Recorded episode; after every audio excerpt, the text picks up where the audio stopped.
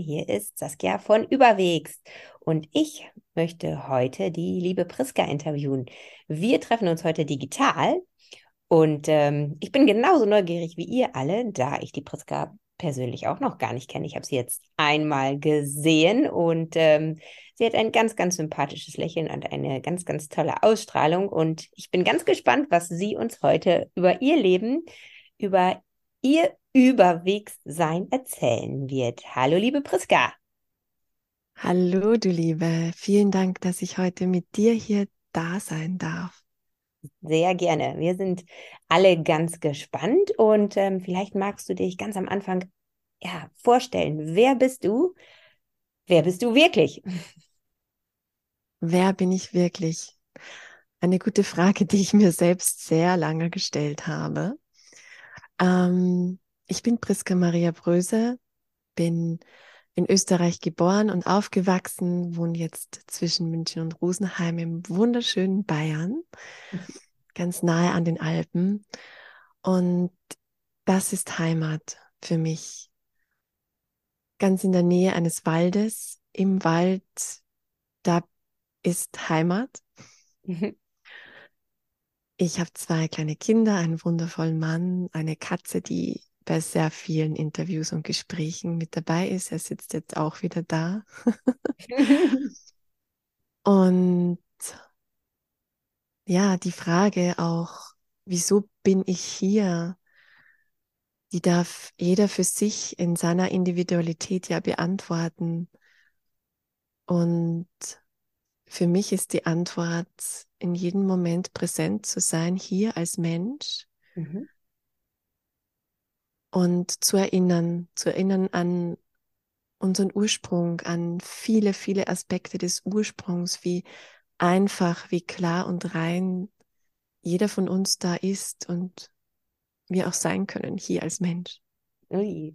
Ähm, seit wann hast du dir die Frage gestellt, ähm, wer bin ich, warum bin ich hier sozusagen und seit wann weißt du die Antwort? Hm. Ich vermute, ich habe mir die Frage direkt nach meiner Geburt gestellt, weil da hat ein sehr spannendes Leben für mich begonnen.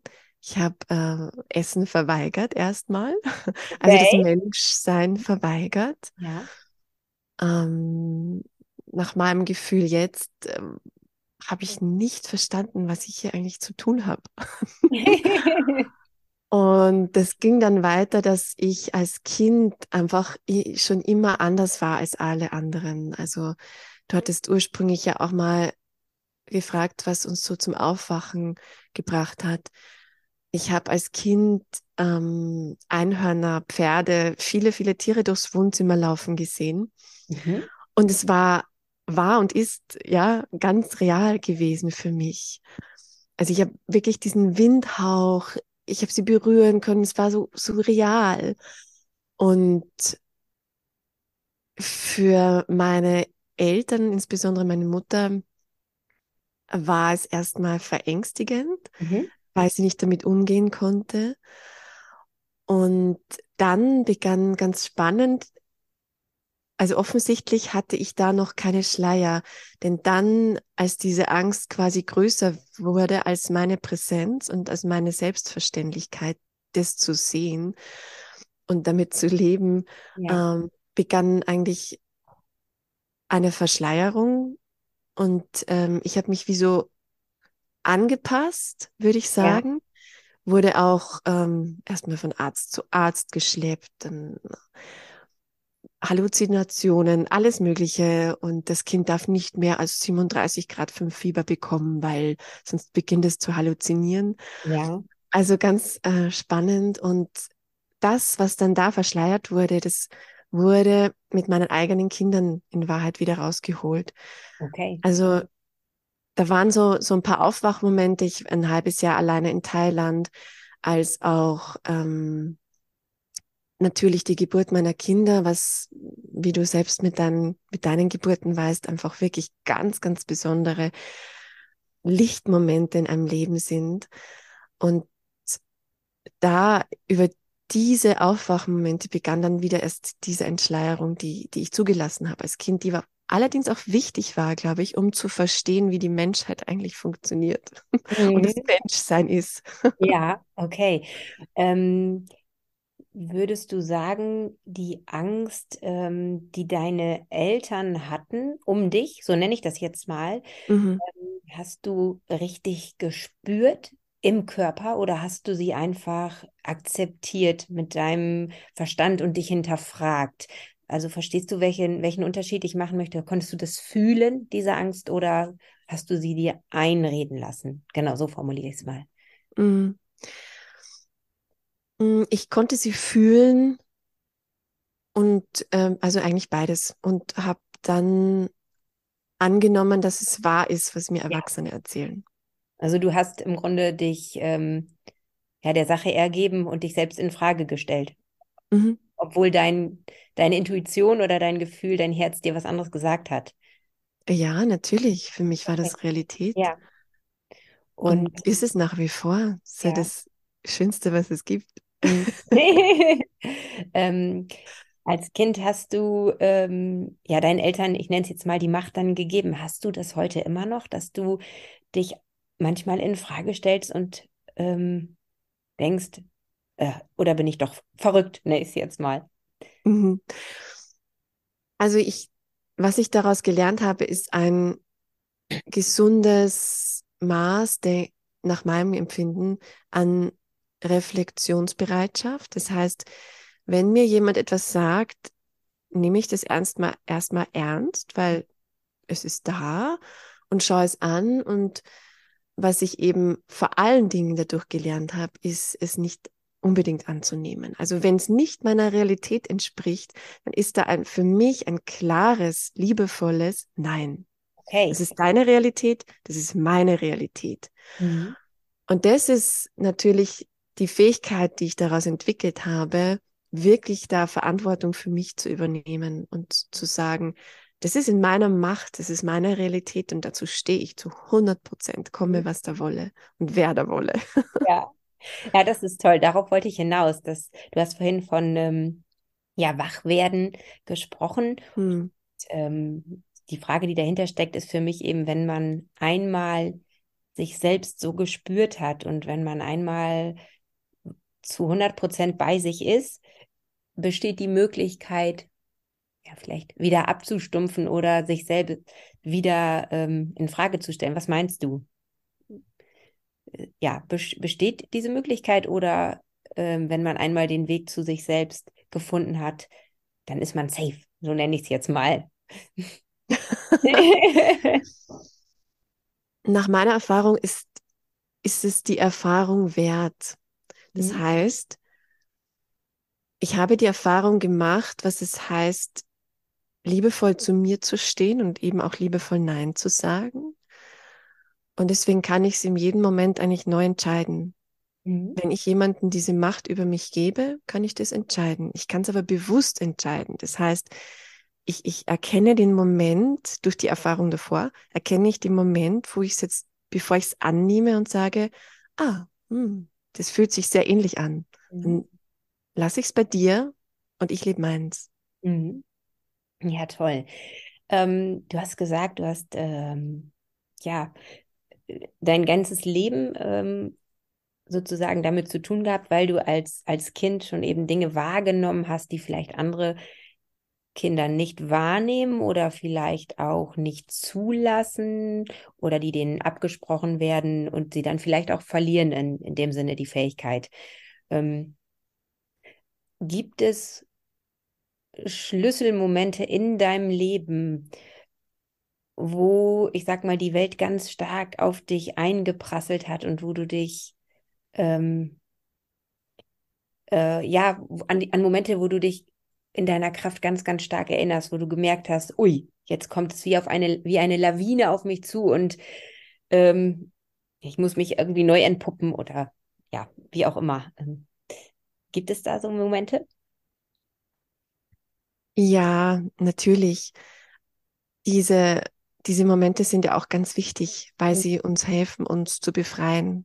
Mhm. Also ich sehe da, bei mir ist es immer wie so ein inneres Befreien und ich spüre das dann, vielleicht kennst du es auch, dann wird es irgendwie enger und dichter und man merkt schon, uh, ich kann mich kaum mehr bewegen, ähm, Erwartungen hier, äh, Bedingungen da und es wird immer enger und enger. Ich hatte so einen so einen ganz, ganz intensiven Moment, als ich damals noch in einer Festanstellung war und ich spürte, wie dort eigentlich Krieg herrscht. Also wahrlich echt Krieg. Also wie die Menschen mit den, den Ellbogen arbeiten, um sich besser darstellen zu lassen, um ja keinen Fehler einzugestehen, um ein, ja, um nicht wahrhaftig zu sein. Mhm. Und da habe ich gemerkt, oh, das geht jetzt gar nicht mehr. Das ist, ich muss mich befreien. Und dann war mein Befreiungsschlag, dass seit das, was, wie ich es löse. Ich mache dann etwas um 180 Grad anderes und habe ein Jahr ähm, Auszeit genommen und war ein halbes Jahr davon alleine eben in Thailand. Mhm. Und habe dann, dann geht natürlich der Prozess los. Dann weißt du eigentlich, dass du gar nicht mehr zurück kannst. ja, das kenne ich. ja, schön. Ähm, bei dir klingt das leicht, wenn ich das jetzt so höre, oder einfach. Ähm, aus meiner eigenen Erfahrung, die Schritte, die ich in meinem Leben getan habe, weiß ich, ähm, dass es nicht immer einfach ist. Und wenn ich mit anderen Menschen spreche oder gesprochen habe, dann wurde mir oft nachgesagt, ja, ja, du, du, du kannst das. Äh, kennst du das auch? Also, dass die Menschen in den, ja, einerseits in den Vergleich gehen hm. und andererseits vielleicht dich auch etwas als etwas Besonderes emporheben, sozusagen, damit sie sich mhm. selbst ausschließen, im Grunde genommen äh, Schritte zu gehen. Hast du das erfahren oder kennst du das? Kannst du da deine, deine Wahrnehmung mal mit uns teilen? Das kenne ich sehr, sehr gut. Ich begleite jetzt über acht Jahre schon Menschen auch. Mhm. Und das ist, das kommt eigentlich fast bei jedem Menschen vor ähm, dass, dass er oder sie mal sagt, ja, bei dir wirkt es immer so einfach. Mhm. Und tatsächlich ist es einfach, weil ich, also das ist eine meiner wirklich Grundlebensweisen, würde ich es fast nennen, mein Geist. Mhm. Ich habe es gelernt, und dazu muss man nicht irgendwie ein großer Meditationsguru sein, tatsächlich nicht. Ja, das geht auch im Alltag, auch mit Kindern. Ja. Und das ist war und ist noch immer wie ein Training. Ich habe es wirklich gelernt, da wie so einen Beobachter zu haben mhm. auf meiner geistigen Ebene. Und wenn ich merke, da kommen einschränkende Gedanken wie, das geht nicht, das kannst du nicht machen, oder bei den meisten ist es ja das Geld, dazu ist das Geld nicht da, oder woher soll das Geld kommen und so weiter dann kann mein Beobachter tatsächlich in dem Moment, da sind wir wieder bei diesem Moment, von dem ich vorher auch sprach, mhm. der Moment, bevor ich etwas wirklich annehme als meins, also der Moment der Identifikation. Mhm. Und bevor auch der Moment der Identifikation im Sinne meiner Gedanken passiert, kann ich das schon wieder gehen lassen und sagen, das ist nicht meins. Also wieso soll ich mich dann einschränken und sagen, das geht nicht, das kann ich nicht, das bin ich nicht. Mhm. Ich bin mhm. alles. Also das ist tatsächlich etwas, das ich schon immer, da kann, da habe ich keine Erklärung, das ist einfach in mir drinnen, dass ich alles kann und alles machen kann. Okay, also ein, ein, ein geht nicht, gibt es nicht sozusagen. Richtig. ja, schön. Mhm. Und ähm, wie lebst du das heute in deiner Familie mit deinen Kindern? Was ähm, sind ja so eure Grundpfeiler als Familie? Was gibst du deinen Kindern mit? Das finde ich interessant. Wie, mhm. wie lebst du dein Sein? Wahrhaftigkeit mhm. ist eines der Grundpfeiler. Das heißt, ich spreche die Wahrheit aus, ich äh, rede über meine Gefühle, über das, was gerade da ist, über alles, also auch über Wut oder mal eine Enge, weil ich Druck spüre. Mhm. Ähm, und Gleichzeitig gebe ich da meinen Kindern den Raum, dass ich sie höre, auch auf dieser gleichen Ebene. Ähm, und gleichzeitig kommen auch sie mit ihren karmischen Spuren daher, haben ihre Themen mit, ja. Das kennst du wahrscheinlich auch von ja. Kindern. Zu denen ich eigentlich nur den Beitrag leisten kann, dass ich den Raum halte und dass ich da bleibe in Liebe. Mhm. Das funktioniert jetzt auch nicht, nicht immer, ja. Und trotzdem versuche ich es auch immer, immer wieder, mich da selbst zu reflektieren und zu schauen, okay, heute hast du den Raum nicht halten können in Liebe, heute bist du auch mitgegangen in die Wut und in die Ungeduld oder keine Ahnung, was da gerade da ist oder in die Angst. Es kommt auch jetzt mit dem Winter und der Dunkelheit ab und zu mal so ein Angstgefühl bei ihnen hoch, spüre ich. Und gleichzeitig, ja, auch da wirklich immer zu schauen, präsent zu sein und zu schauen, dass ich in der Liebe für sie bleibe oder mich dann wieder zurückhole, Friedensarbeit, innere Friedensarbeit mache, das kann ich während dem Geschirrspüler ein- und ausräumen, das kann ich äh, beim Wäsche zusammenlegen, das kann ich eigentlich in jedem Moment diese innere Friedensarbeit mit mir tun. Mhm. Und immer bevor ich sie auch vom Bus abhole, merke ich, äh, wie ich mich so aufräume, energetisch reinige von all den Gesprächen, die ich vormittags geführt habe, von all den Themen, die da so da waren, auch in unserem Team, ähm, um einfach wirklich präsent zu sein. Also ist der zweite Grundpfeiler die Präsenz. Mhm. Und ja, und auch die Eigenverantwortung. Das ist ja das große Learning meines Lebens, dadurch, dass das passiert ist in meinem Leben, so wie es passiert ist, dass ich dadurch einfach gelernt habe, mein Leben so zu leben. Das macht aus ihnen sehr starke Kinder. Das macht es ja. im Familienkonstrukt manchmal nicht so einfach. Ja, das kenne ich. ähm, weil auch das gleichzeitig gelernt werden darf, dass ich darf stark meine Meinung vertreten, meinen Weg gehen und gleichzeitig auch immer wieder schauen, wo darf, wo dürfen Kompromisse entstehen. Ne? Mhm. Also das darf gelernt werden. Wir sind einfach ja gemeinsam an, am Entfalten, mhm. würde ich sagen. Toll, schön. Und du hast gerade davon gesprochen, ähm, ja, mit meinem Team. Was machst du sonst ähm, ja in deinem Leben? Was, was beinhaltet dein Lebensweg noch, außer deine Familie, dein, dein Alltag als Mama? ja, mh, mm, bis vor zwei Jahren habe ich eben noch ganz intensiv Menschen begleitet und Seminare gegeben. Das Zweite mache ich jetzt auch noch sehr intensiv, aber anders. Mhm. Ich glaube, Coco Tasch und Katharina Roland habt ihr auch in eurer Interviewserie und ja. den Franz Rüsel auch, wie ich ja. schon gehört habe. Wir gemeinsam haben uns letztes Jahr gefunden und haben als erstmal organisatorisches Konstrukt oder Rahmen einen Verein gegründet, mhm. der Living Earth heißt, zum höchsten Wohle allen Lebens. Ja. Und der Titel sagt schon aus, dass es wirklich über alle Lebensbereiche geht. Man kann das nachlesen im Manifest der neuen Erde. Das ist die Vision quasi dahinter. Ja. Und die Living Earth möchte all das, was wir leben könnten in den verschiedenen Lebensbereichen, also wirklich von Geld über die Entfaltung von innen heraus für unsere Kinder, also neue Lern- und Entfaltungsräume da zum Beispiel zu kreieren. Wir haben jetzt den Anspruch, das auch wirklich umzusetzen. Und wir wissen, dass es möglich ist, weil wir einfach so eine große Community und Bewegung schon geworden sind von 23.000 Menschen. Großartig.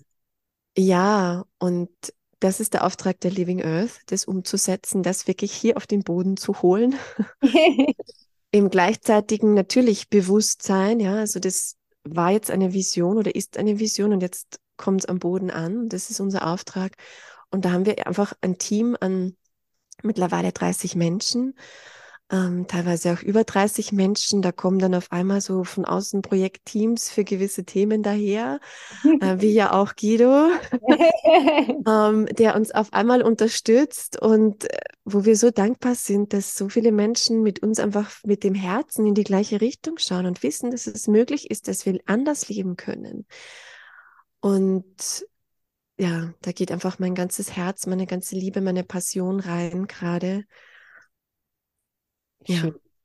Ähm, seit wann hast du das für dich so richtig klar, was dein Lebensweg ist? Du hast ja gesagt, ähm, als Kind, du hast das schon gefühlt und wahrgenommen, aber gibt es, ähm, ja, ich sag mal, Worte, die das beschreiben oder das ein Moment, wo du gesagt hast, ja, ähm, die Living Earth ist es jetzt oder genau, also irgendwie einen, ja, dass du deine Passion so lebst und dass du das in Worte fassen kannst. Gibt es da einen Moment? Ja, den mhm. gibt es. Magst du den erzählen? Ja, in der Tat zwei Momente, mhm. die hängen miteinander zusammen.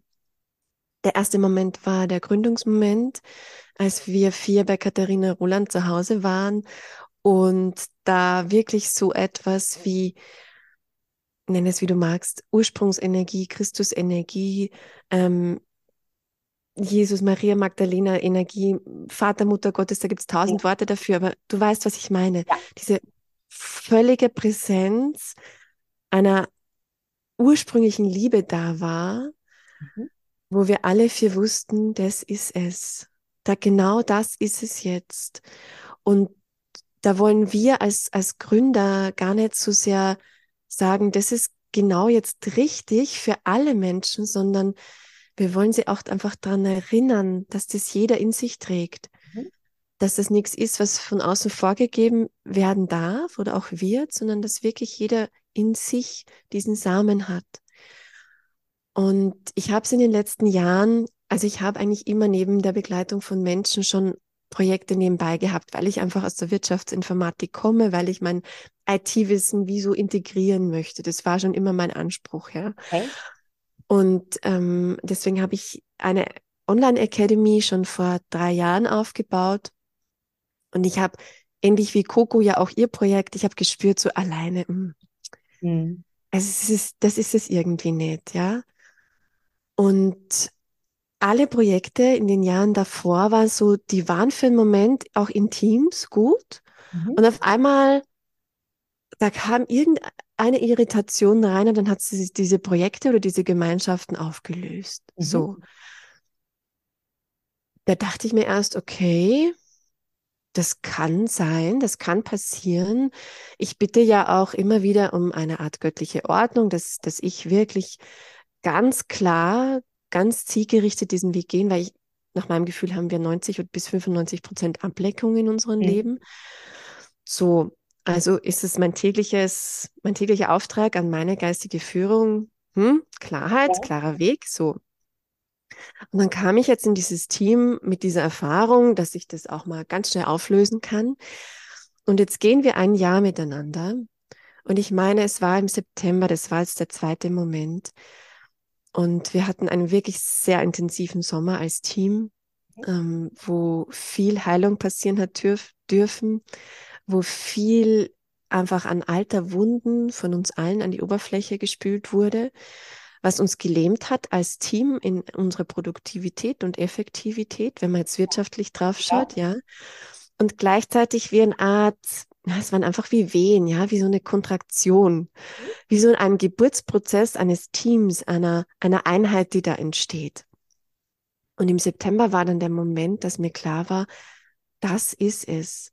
Die, da, da ist jetzt keiner weggegangen, obwohl es wirklich hart war. Es war ja. existenziell für okay. manche von uns. Mhm. Und es ist keiner weggegangen. Mhm. Und es war so schön zu erfahren, merke ich jetzt auch an ja. Berührung gerade in mir. Das war so schön zu erfahren, dass Menschen, die wirklich in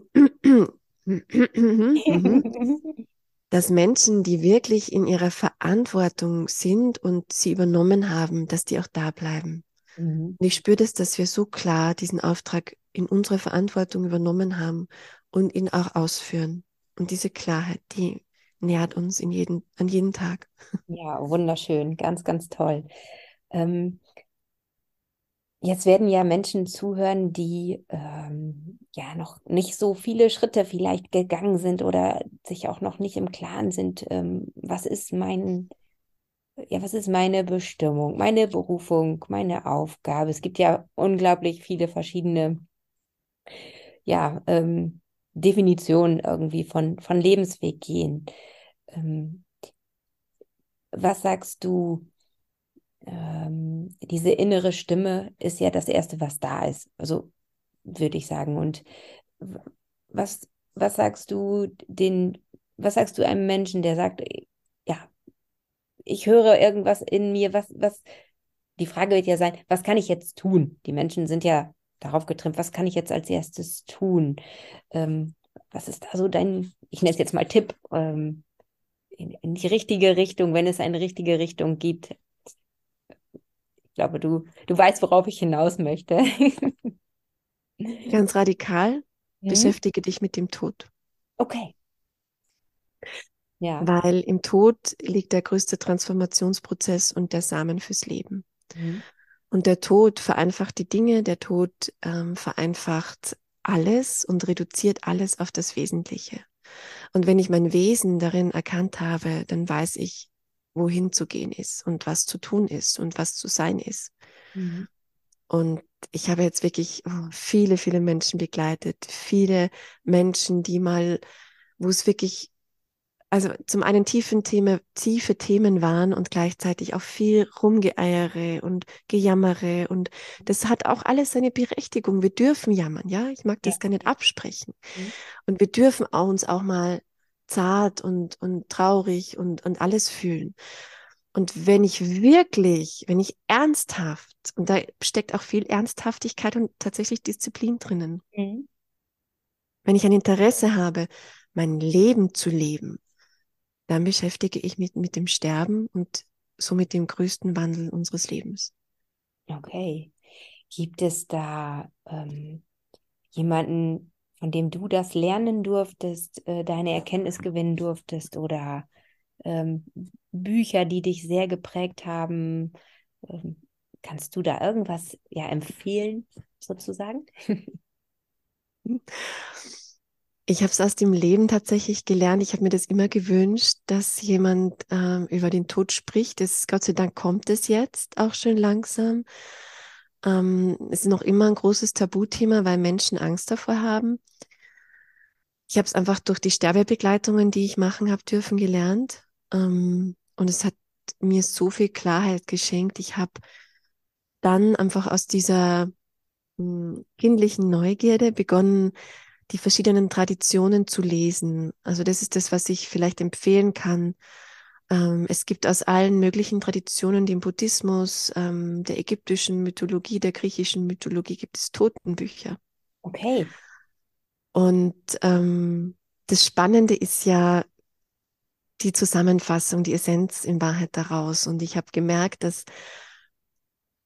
also die würde ich jetzt gerade reingeben, wenn es okay ist. Ja ich habe gemerkt, dass in allen Religionen und Traditionen, also auch im Christentum, in dem wir ja groß geworden sind, ist der Tod und das Sterben entweder ein Kommen ins Paradies oder ein in die Hölle fahren. So. Richtig. Auch tatsächlich in, in den alten ägyptischen, griechischen Mythologien. Wenn man sich an so etwas wie den Hades oder die Unterwelt erinnert. Ähm, und das Einzige, das tatsächlich meiner Erfahrung mit dem Tod und mit dem Sterben, wirklich jetzt mit dem physischen Prozess, ja. am meisten ähnelt, ist die Beschreibung des ähm, tibetischen Buddhismus, die davon ausgeht, dass der Tod die Krönung ist.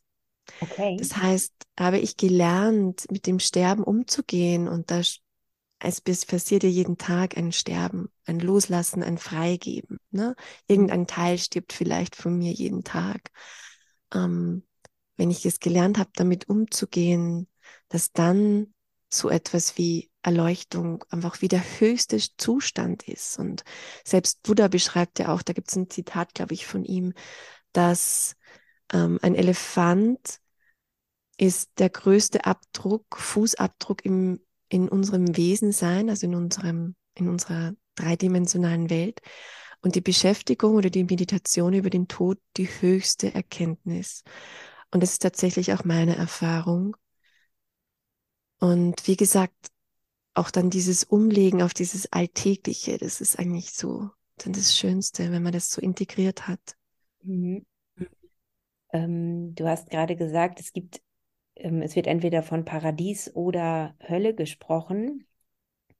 Ähm, und dann hast du vom physischen äh, Tod ähm, gesprochen, wo ich jetzt natürlich ähm, sage, dass ja, wie du auch gesagt hast, äh, die, die Menschen haben ja generell erstmal Angst vor dem Tod, ähm, weil es ja auch etwas Unbekanntes ist. Das so, so interpretiere ich das für mich immer, dass ich sage, okay, ich kann, ich habe keine Erfahrungswerte und ich kann auch niemanden fragen, ähm, weil es ja einfach, ja, letztendlich, äh, ich kann ja mit niemandem darüber sprechen. Ähm, und ähm, du hast gesagt, beschäftige dich mit dem Tod. Wenn jetzt das, was, was die Menschen sind, sehr christlich geprägt, ähm, dieses Endgültige, und ich kenne es so zum Beispiel aus meiner Vergangenheit, ähm, es ging ganz viel darum, möglichst viel Gutes zu tun, aber im Außen. Ähm, und dann bekommst du irgendwann ein Lob, damit du im Paradies sein kannst. Ähm, meine Auffassung ist ähm, jetzt heute, dass ich sage, ich kann mir das Paradies, den, ich nenne es jetzt Himmel auf Erden, ja hier machen, unabhängig von den äußeren Umständen, von der Welt. Wie siehst du das? Also ist dieses Leben ein Hoffen auf etwas Besseres oder ist für dich aktiv leben ja was anderes. Ähm, genau. Also äh, du sagst, beschäftigt euch mit dem Tod, aber geht es, geht es um das Leben hier nicht auch eigentlich? Absolut. Das ist ja das Geschenk. Sobald ich mich mit dem Tod beschäftige, verstehe ich das Leben hier. Okay. Mhm. also der zwei Aspekte der Tod, wir sterben nie physisch wirklich, weil unsere, ein, unser Mikrobiom, ein Teil unserer Mikroorganismen, der bleibt übrig. Ja. Der lebt, der verbindet sich in der Erde, egal ob du Asche bist oder Erde bist, mhm. weiter mit der Erde und bleibt hier. Und unser Geist und meine Empfehlung ist tatsächlich, wenn du die Möglichkeit hast, begleite zwei, drei Menschen in ihren Wandel, in ihr Gehen erstens mal ist es so eine große Ehre, ja. dass du und, und einen riesengroßen Vertrauenszuschuss, den du da bekommst, es Menschen zu schenken, deine Zeit in dem Fall. Und was du darin beobachtest, ist ja, dass der Körper vielleicht schwächer wird in den letzten Tagen, aber der Geist so viel klarer. Der Geist ist bei den meisten Menschen, ich rede jetzt vielleicht nicht von allen, manche sind ähm, ne, wie immer es gibt andere, andere ähm, Erfahrungen auch, aber in, bei vielen, vielen Fällen wird der Geist zum Ende hin ganz klar, was mhm. darauf hindeutet, und das beschreibt eben auch der Buddhismus, dass zwar der, der physische Körper sich wie so ablegt und stirbt, mhm. aber dass der Geist dann wie vollkommen wird. Mhm. Und deswegen ist ja auch die große, große Empfehlung, sich tatsächlich so eine Art Geistbeobachter zu, wie zu trainieren, dass, dass wir immer mehr lernen mit unserem Geist. Und da rede ich jetzt nicht von, von dem Kleinhirn, sondern von den, den geistigen Gedanken, die wir ja auch von außen bekommen und so weiter, ähm, dass wir es lernen, damit umzugehen. Und eben in diesem Befassen mit dem Tod erkenne ich, und da kann ich, ich kann auch diese Frage mitnehmen in einfach eine Meditation, in eine, in eine innere Reflexion. Ja. Was würde ich machen? Was würde ich anders tun, wenn morgen, morgen, vielleicht auch heute, mein Körper hier auf dieser Erde ruhen möchte? Mhm. Und sich das zu vergegenwärtigen, was ich dann anders machen würde, aus welchen Rädern ich dann auf einmal aussteigen würde, was ich an Ablenkung sein lassen würde, weil es dann wirklich um dieses Wesentliche geht. Das war das, was ich vorher meinte. Ja. Der Tod, die Beschäftigung mit dem Tod ähm, und auch eben rauszukommen aus der Traurigkeit, aus der Angst, die mit dem Tode einhergehen, sondern wirklich diesen, die Essenz des Todes wahrzunehmen, zu verstehen und zu bedeut äh, und die Bedeutung des Wesentlichen in mir zu fühlen. Mhm. Was ist wesentlich? Wieso bin ich hier? Mir hat die Beschäftigung damit wirklich die Antwort gegeben, wieso bin ich hier? Mhm. Okay. Ja, ich glaube, ganz viel hängt auch damit zusammen, dass wir ja in unserer Gesellschaft ja vermittelt bekommen, das, was du siehst, ist wahr. Und wir sehen im Sterbeprozess, wie du gesagt hast, auch körperlichen Verfall und implizieren damit vielleicht, also nicht, nicht jeder, aber eben auch geistigen Verfall und ähm, eine Art Hilflosigkeit. Und ich glaube, das hat ja letztendlich alles mit, was mache ich mir selbst wirklich bewusst? Mhm. Und wo sage ich, wie du auch sagst, wo sage ich Stopp? Ähm, meine Gedanken, mein, meine Gedanken fangen an, Karussell zu fahren. Und ähm, ich bin der Sache gar nicht mehr mächtig, sondern ich werde zum, ja, ich nenne es jetzt mal ganz krass Opfer meiner Gedanken. Und ähm, ja, im, im wahrsten Sinne des Wortes diese Selbstermächtigung immer wieder zu nutzen. Ich glaube, das ist ein äh, ganz, ganz großes Geschenk, dass wir das können. Und es ist unsere Verantwortung, das auch eben zu tun. Siehst du auch so, oder? Also in die Selbstverantwortung wirklich zu gehen. Auf allen Ebenen. Mhm. Es mhm. ist auch genau das, wieso ich gerne dieses Thema Sterben und Tod reinbringe, weil da stecken ja die größten Ängste drinnen. Ja und die größten, unsere größten Schatten. Ja. Also dieses, die Ohnmacht, die Angst, die Schuld, all das steckt da drinnen, der, die Scham auch oft. Und wenn ich mich daraus, wenn ich da die Verantwortung im ersten Schritt übernommen habe und mich darin in die Selbstermächtigung begebe, mhm. Und das auf allen Ebenen, eben nicht nur für das Körperliche, sondern eben auch für meine Gedanken, für meinen, für meinen Geist mhm. und auch auf Seelenebene. Da erlebe ich es auch oft, dass Menschen auf Seelenebene gefühlt wie so eingeschnürt sind und wundern sich dann, wieso sie hier auf Erden ähm, das Gleiche erfahren. Wirklich in, in die Verantwortung zu gehen für alle Ebenen meines Seins. Mhm. Ähm, jetzt fällt mir noch etwas ein und zwar äh, leben wir ja alle in, ja, in Systemen, die uns als Mensch nicht unbedingt gut tun. Und ähm, ich selber kann sagen, ich kann Dinge eine gewisse Zeit hinnehmen, aber da mein ganz, ganz, ganz großes Thema auch ein Thema der Wahrhaftigkeit ist, äh, merke ich, kann ich eben nicht alle äußeren Umstände oder will ich nicht, nicht kann, sondern ich will es nicht ertragen. Für mich nicht, für meine Kinder. Ähm, ja, meine Frage ist, was sagst du, wie viel sollten wir als Mensch im Außen ertragen, ähm, was mit unserer Wahrhaftigkeit nicht übereinstimmt?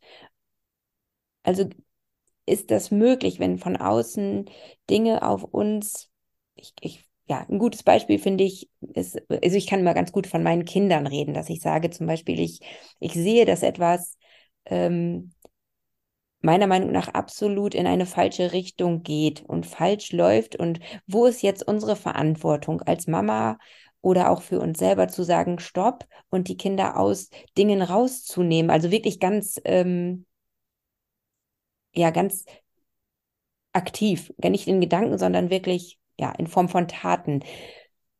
Ähm, genau, wie lange kann man oder wie, wie, wie siehst du das? Wie, wie, wo müssen wir uns vielleicht ergeben oder was mit, mitleben sozusagen?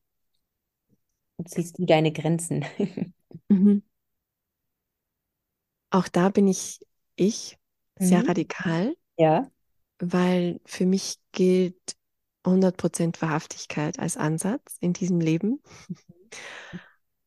Mm, ich kenne diese Situationen und ähm, den Raum, den ich gebe, ist, dass ich zumindest für mich prüfe, passiert da ein Aufwachen, eine Veränderung, eine Erkenntnis bei meinem Kind, bei meinem Partner, beim, bei demjenigen im Team.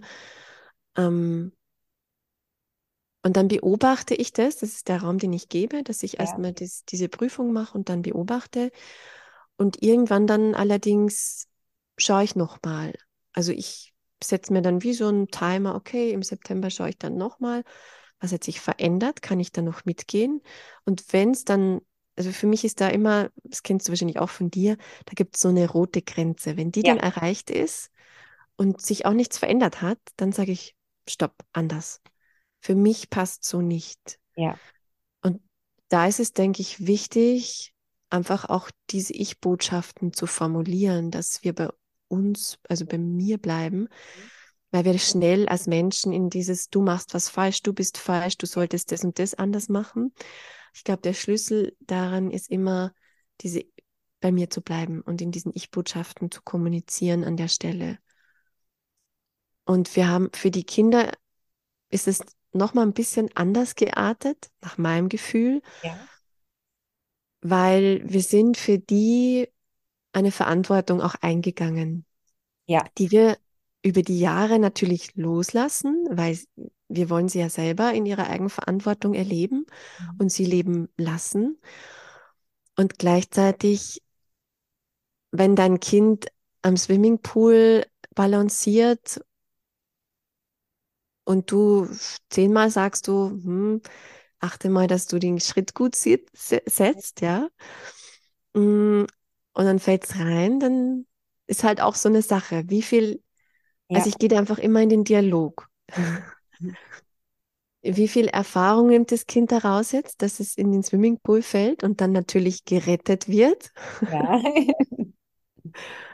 und wie weit lasse ich es zu? Also beides hat, ist ja wichtig. Mhm. Ein schönes Beispiel ist ja auch bei den ganz kleinen Kindern, gebe ich ihnen die Hand beim Gehen lernen oder lasse ich sie auch mal vom Popo fallen, ja. weil auch die Erfahrung wichtig ist. Ja. Mhm. Also das ist für mich wie ein Tanz mit den Kindern. Mal so und mal so. Kann man gar nicht so pauschal sagen. Ja, ja sehe ich auch so. Also ich, für mich ist immer, es gibt so Sachen, die, ja, ich sag mal jetzt äh, von Systemen vorgegeben werden, wo ich das ähm, sehr herausfordernd finde, als Familie ähm, ja, zu, zu agieren und nicht in den Reaktionsmodus zu gehen.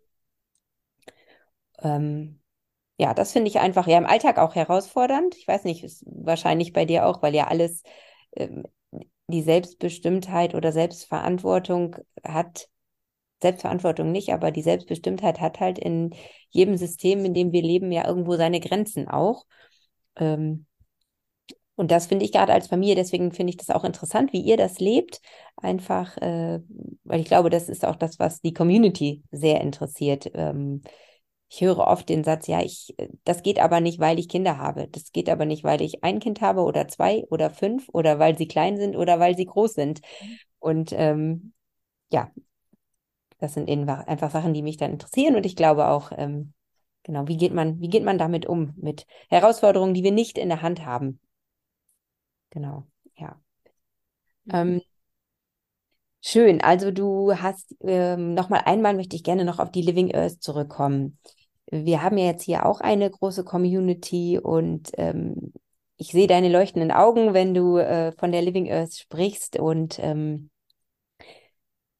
ihr schafft ja da eine Welt, nenne ich jetzt mal ein Paradies, äh, würde ich sagen. Ähm, und äh, was ist das, was ihr, was, was, was macht die neue, alte, ursprüngliche äh, Welt denn deiner Meinung nach aus? Also, ja. Magst du da noch kurz was zu sagen? Du meinst, was die Herausforderungen der alten Welt sind? Also alt meinte ich jetzt nicht in dem System, wo wir gelebt haben, sondern ursprünglich. Das alt war das falsche Wort, sondern die ah die neue, aber ist ja, ist ja ursprünglich gedachte Welt. Es ist ja nichts Neues, sondern wir gehen ja zurück zu uns sozusagen. Mhm. mhm. Ähm, ja, und was sind da so ganz entscheidende mhm. Dinge? Wir haben ja Kapitel 1a des Manifests ist mhm. Gesundheit allen Lebens und somit auch Gesundheit des Bodens. Somit haben wir mit dem Humus-Thema begonnen in unserer Initiative und in unserer Umsetzung. Ähm, da ist ja auch unser Franz Rösel ein wahrer Pionier und, und äh, Vater und Mutter des Humus gleichzeitig.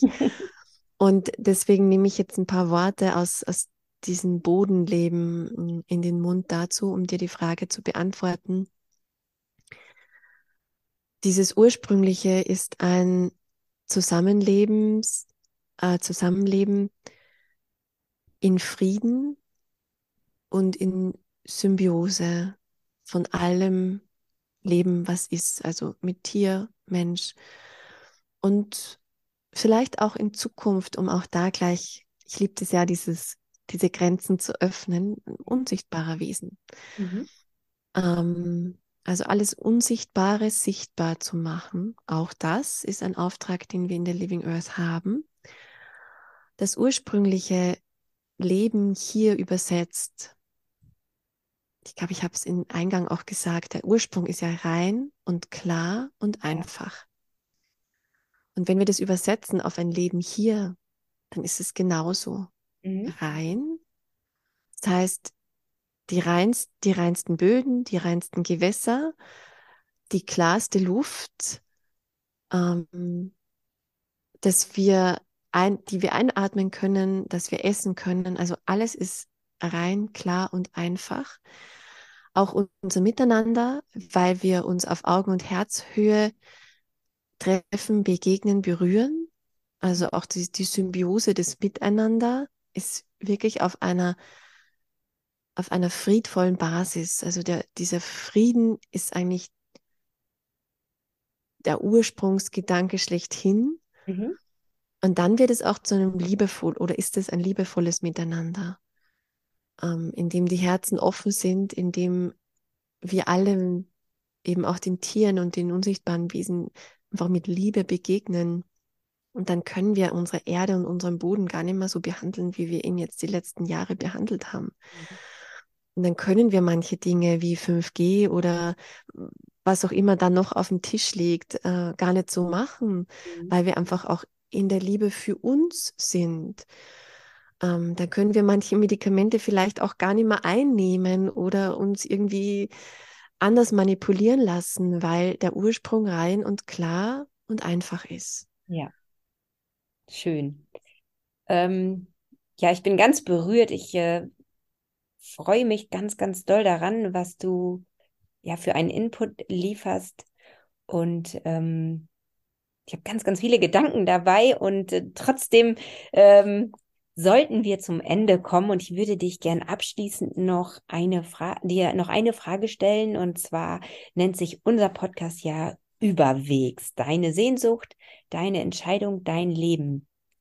Was ist das, was dir einfällt zum Thema Überwegs sein? Was, ähm, was macht das aus?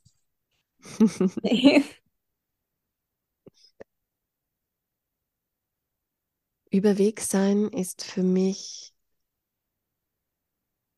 Verantwortung zu übernehmen. Für alle Ebenen meines Seins, also eben für Körper, Geist, Seele, darüber hinaus. Überwegs sein ist für mich Grenzen sprengen, gedachte Grenzen, gefühlte Grenzen, alles, wo wir sagen, das geht nicht, das kann ich nicht, das bin ich nicht. Wirklich wie so einen Zündstoff hinlegen und die sprengen, weil alles möglich ist. Das ist für mich Überweg sein. Alles ist möglich. Alles ist machbar.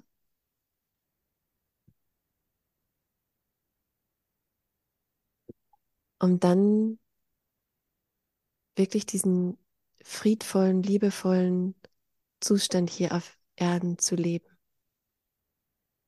Ich danke dir ganz, ganz recht herzlich. Das sind ganz tolle Abschlussworte und ähm, ich finde, du bist unglaublich inspirierend und ermutigend für andere Menschen, ja, sich auf eine Reise zu begeben zu sich selbst und ähm, ja auch ein, ein Leben zu leben, was wirklich geprägt ist von Liebe und Frieden und vor allen Dingen auch Offenheit.